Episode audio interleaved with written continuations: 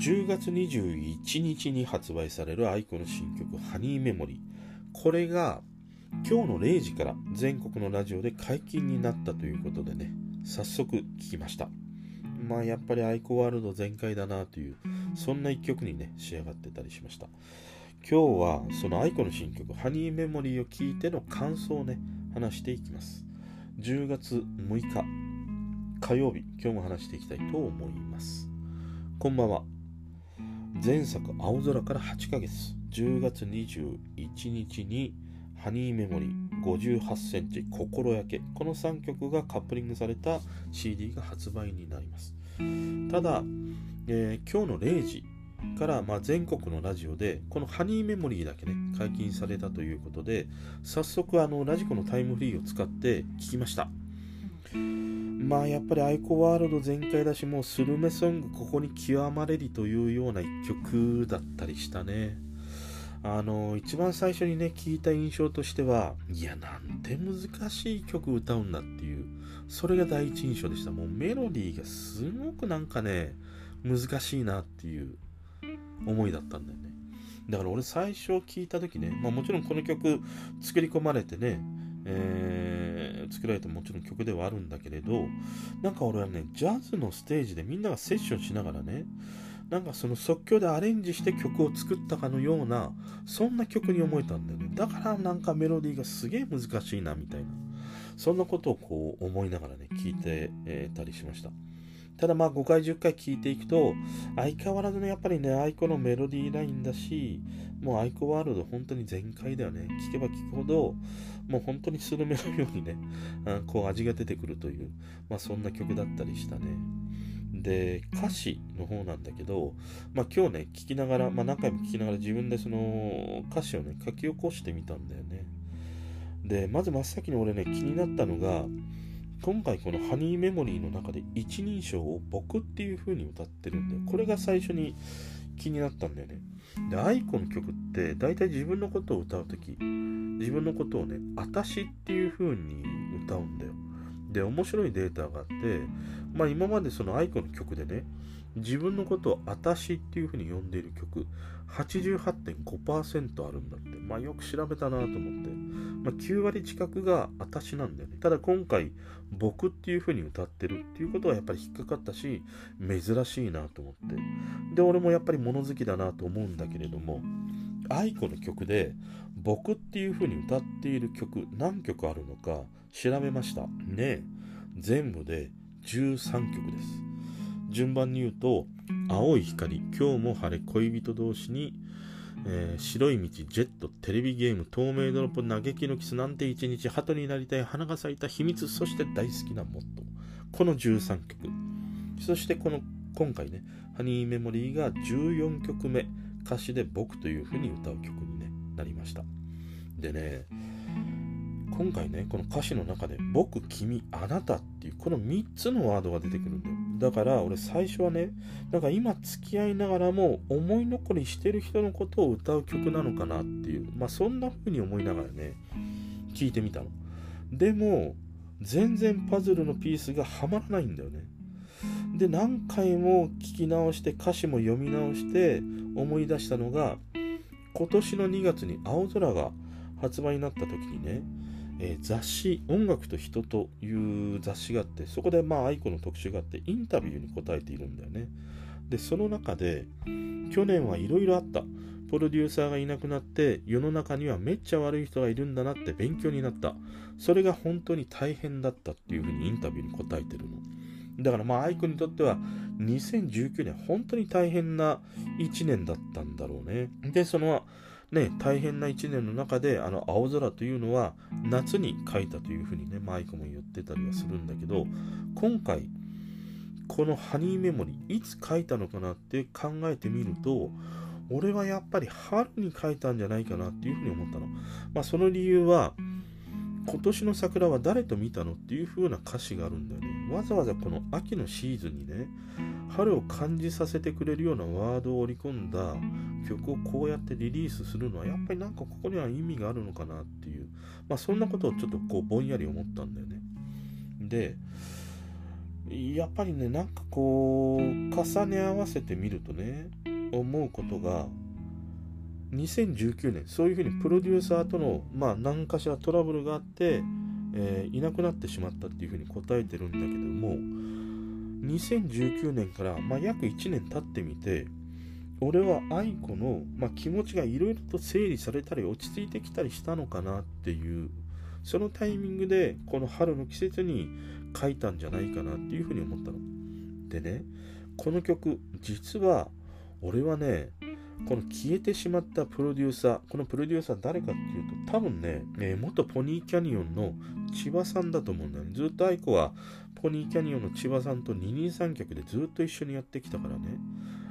だからこの実はね「ハニーメモリー」という曲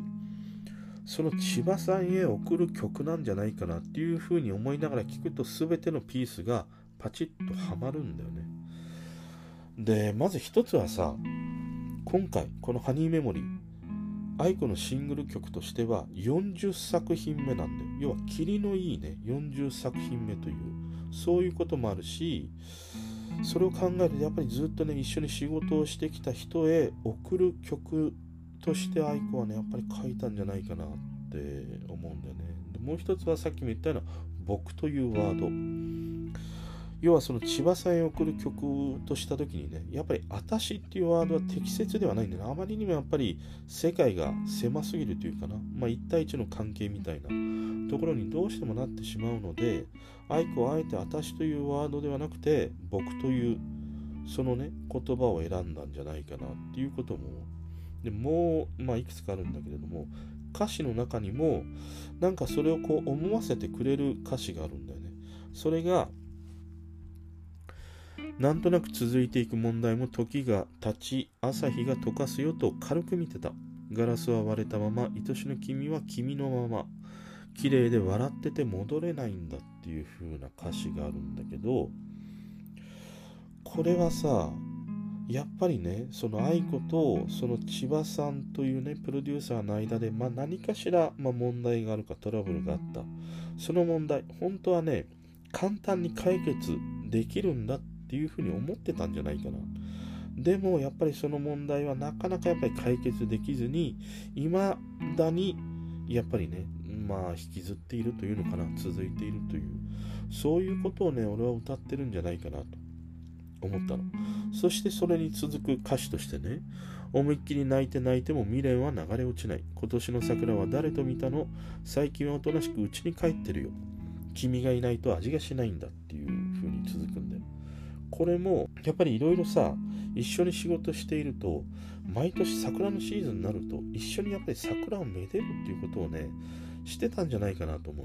だからずっとね二人三脚で一生仕事をしてきて毎年毎年その桜を一緒に見てきたんだけど今は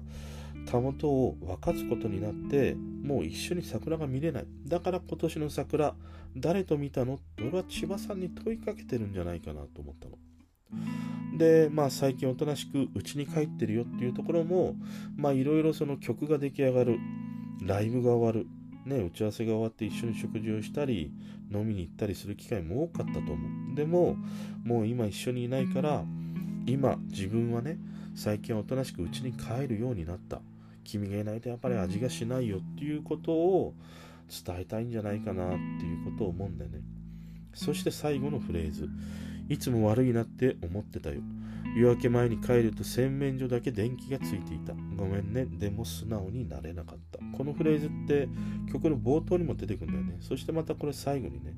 同じようなフレーズを歌っている。これも、俺は愛子の素直な千葉さんへの、まあ、思いを歌ったんじゃないかなと思って。本当はね、その2019年、まあ、たもとを分かつことになったタイミングで、愛子としてはまだ一緒に仕事をしたかったんじゃないかな。ただ、愛子を取り巻くいろんな環境がそれはできないということで、まあ、愛子も決断し別れたんだけれども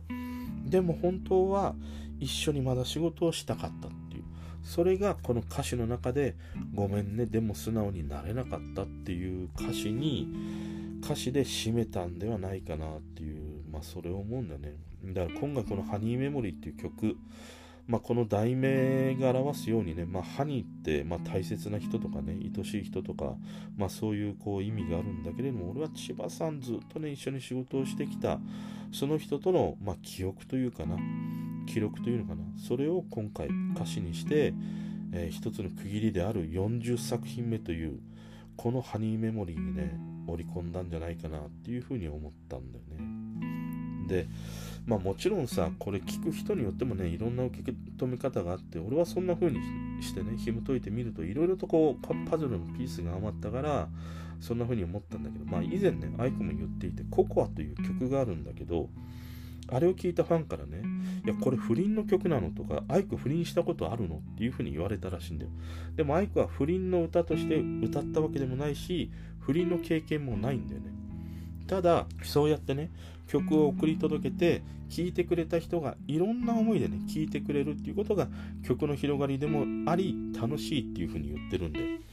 だからこのハニーメモリーも俺はそんな風に受け取ったけど聴く人聴く人によってね失恋の曲として聴く人もいればまあいろいろな思いでね聴くと思うので人それぞれにいろんな解釈で聴けばいいと思うんだよね。まあ何にしてもね俺この「ハニーメモリー」という曲はうんそんな思いで聞くとねちょっとこう切なくもあり愛子のうんなんか思いみたいなものがね織り込められた一曲だなっていうふうに、思って聞きました。まああとね他のカップリング曲58センチ心焼けというのがねどんな曲なのかなっていうのもすごく楽しみだったりするね。まあ何にしてもまたねこうして大好きと思えるようなね曲を送り届けてただただ嬉しいというねまあ、そんな思いだったりはします。